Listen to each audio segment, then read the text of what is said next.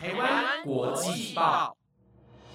，The Taiwan Times 制作播出，值得您关注的国际新闻节目。欢迎收听台湾国际报，我是平安，马上带您来关心今天十月十五号的国际新闻重点。各位听众朋友们，大家晚安。不知道大家看完《鱿鱼游戏》是不是都有点剧荒了呢？没有关系，今天我想要跟大家推荐一部电影，就是日本的悬疑片《白雪公主杀人事件》。故事从很多的角度去切入这起离奇的凶杀案，让人不得不屏住呼吸，等待真相的揭晓。而这部电影的原著小说我也非常的喜欢，作者臭家苗很擅长悬疑小说的写作，读的时候真的很刺激，很推荐大家可以去读读看他的作品哦。好，现在回归正题。今天一样有许多的国际大事要跟各位来做分享。除了金正恩被告上法院之外，还会带您来关心到肯亚的长跑世界纪录保持人被发现沉尸在家里，还有日本中小学生的自杀人数居然创了四十多年来的新高，这究竟是怎么一回事呢？更多重要的国际大事都会在节目中带您来了解。所以如果想要知道更多的国际新闻焦点，就请各位一定要收听到最后哦。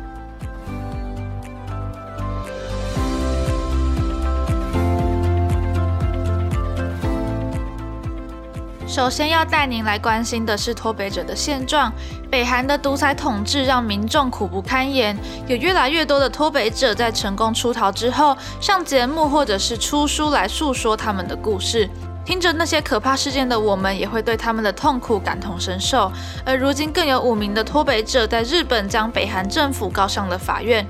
他们对平壤当局求偿五亿日元，希望北韩能为上世纪的一场骗局付出责任。而虽然金正恩不太可能出庭，但东京地裁还是在今天象征性的传唤了这位北韩最高领导人。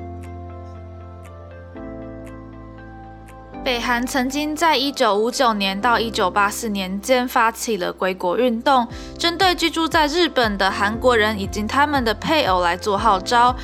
北韩以“地上乐园”作为宣传标语，告诉这些韩裔民众，他们什么都不用担心，只要来到北韩，就会有政府准备好的房子，还有工作。但是，一切都是一场骗局。受骗的民众不止没有获得北韩承诺的快乐生活，反而连基本的人权都无法拥有。这次案件的其中一名原告形容，到了北韩之后，每天都像是生活在地狱一般，甚至因为没有食物，丈夫就这样饿死在了北韩。虽然自己成功的幸运逃出，但是孩子还被困在北韩，让她始终无法放心的好好生活。根据了解，这起归国运动的受害者至少有九万多人，不少人试图逃跑，却不幸被抓回北韩，甚至需要接受残酷的严刑拷打。而原告的代理律师福田健志表示，他不认为北韩会接受判决，也不觉得北韩会支付赔偿金。但是如果明年三月二十三号法院判原告胜诉，就能透过日本政府来跟平壤当局进行交涉。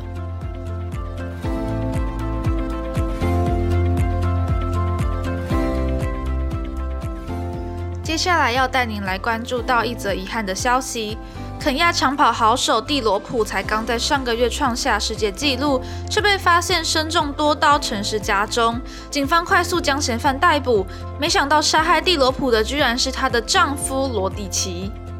根据外媒的报道，蒂罗普十二日晚间被他的父亲通报失踪，隔天他的尸体就在住家卧室被发现。警方表示，蒂罗普的颈部和腹部有多处刀伤，已经死亡的他倒卧在床上，整个房间到处都是血迹。而警方逮捕了嫌犯，也就是她的丈夫罗蒂奇，将会厘清他为何要对妻子痛下杀手。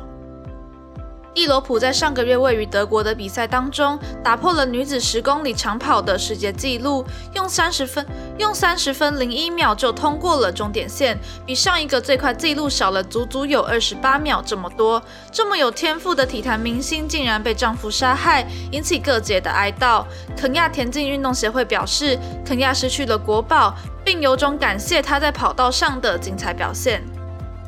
肯亚警察局长马克里表示，蒂罗普的丈夫罗蒂奇曾经跟家人通过电话，哭着求上帝宽恕自己的行为，而他们也认为蒂罗普跟丈夫可能发生了家庭纠纷，因为蒂罗普汽车的挡风玻璃还有窗户都被砸碎了。根据警方的初步研判，导致蒂罗普死亡的是颈部的刀伤，将会继续调查，希望能找到更多的线索，还蒂罗普一个公道。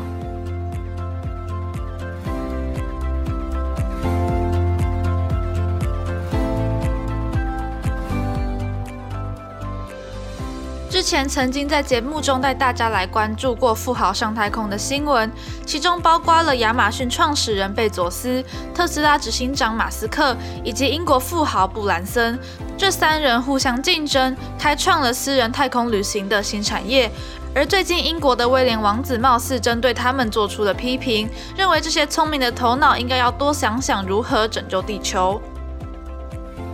威廉王子昨天接受英国广播公司 BBC 的专访，节目中提到了太空旅行。威廉王子说道：“世界上最优秀的头脑和心智必须专注于设法收复地球，而非设法寻找下一个适合居住的地方。”而威廉王子关注环保议题许久，还创设了收复地球奖，即将在后天登场，目的是为了表扬环保人士。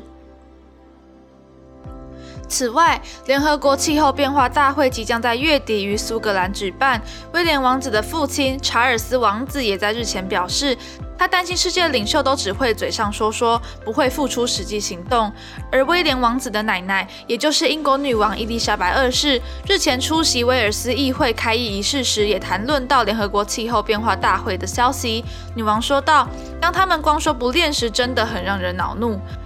而议会主席琼斯向女王提到威廉王子在 BBC 节目里发表的言论，女王也微笑点头，表示自己有看到。祖孙三人都针对环保发表了言论，也成功引起话题，让更多人关注到迫在眉睫的气候变迁问题。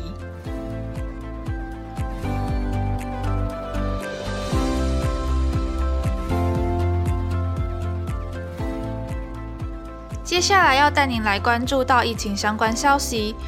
之前曾经带各位关心过法国强制医护人员接种疫苗，否则就要停止的新闻，而如今美国也寄出了类似的政策。根据法新社的报道，美国海军官方在今天表示，如果军人拒绝接种新冠肺炎疫苗，就需要离开部队，将会以一般荣誉退役方式结束军人生涯。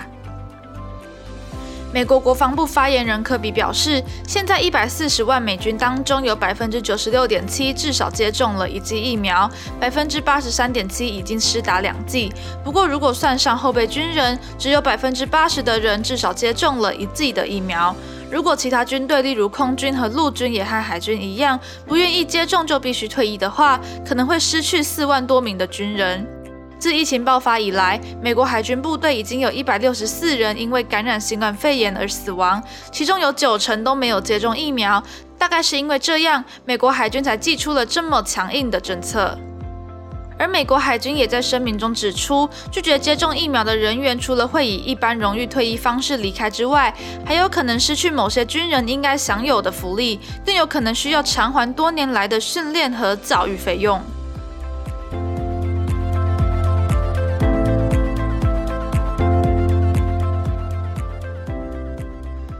要带您来关注日本学生的自杀议题。近两年来，新冠肺炎疫情的肆虐打乱了整个世界的脚步，而许多学校也因为疫情只能停课。根据日本文部科学省的调查，去年日本国中以及国小学生自杀的人数创了新高，有多达四百一十五名的中小学生选择了自杀，比起前年多了将近一百人。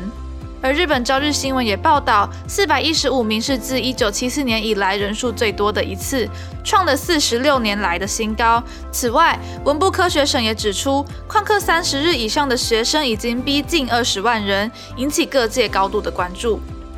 日本在过去十五年努力防止遗憾的事发生，自杀人数已经连续超过十年都呈现下降趋势，普遍被认为颇有成效。但是这两年疫情带来的伤害实在是太大了，不止在经济上遭受到庞大的损失，心理也受到了巨大的伤害，使得自杀人数又再次的增加。路透社也指出，多年来日本经常有人选择自我了断，自杀率一直都是七大已开发国家里的最高。而他们自杀的原因通常都是因为羞愧或是意识到不名誉的事情，因此选择自我了断。如今在新冠肺炎的疫情下，没有人能够过得跟以前一样美好又顺利。多方面的压力可能会成为压垮民众的最后一根稻草。人们应该多多交流，一起面对接踵而来的困难。不只是学生，要努力防范的是所有年龄层自杀人数的上升。